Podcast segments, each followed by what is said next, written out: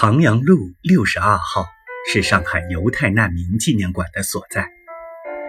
一九二七年由俄罗斯犹太人集资兴建，原名华德路会堂，后改为摩西会堂，一度是上海犹太人举行宗教活动的重要场所。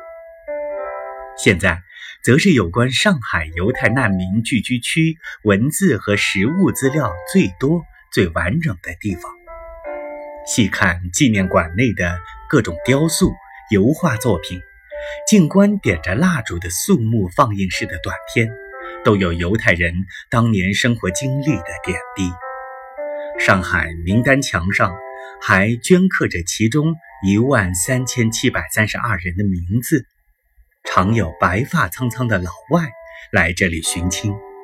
担任电影《辛德勒》的名单小提琴独奏的以色列演奏大师伊扎克·帕尔曼也来过这里。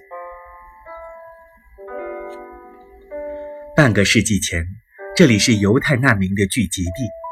犹太人有安息日不得开车的文化，为方便步行到摩西会堂，他们多选择居住在附近。可以说。摩西会堂对于吸引虹口的早期犹太人聚居有着举足轻重的作用。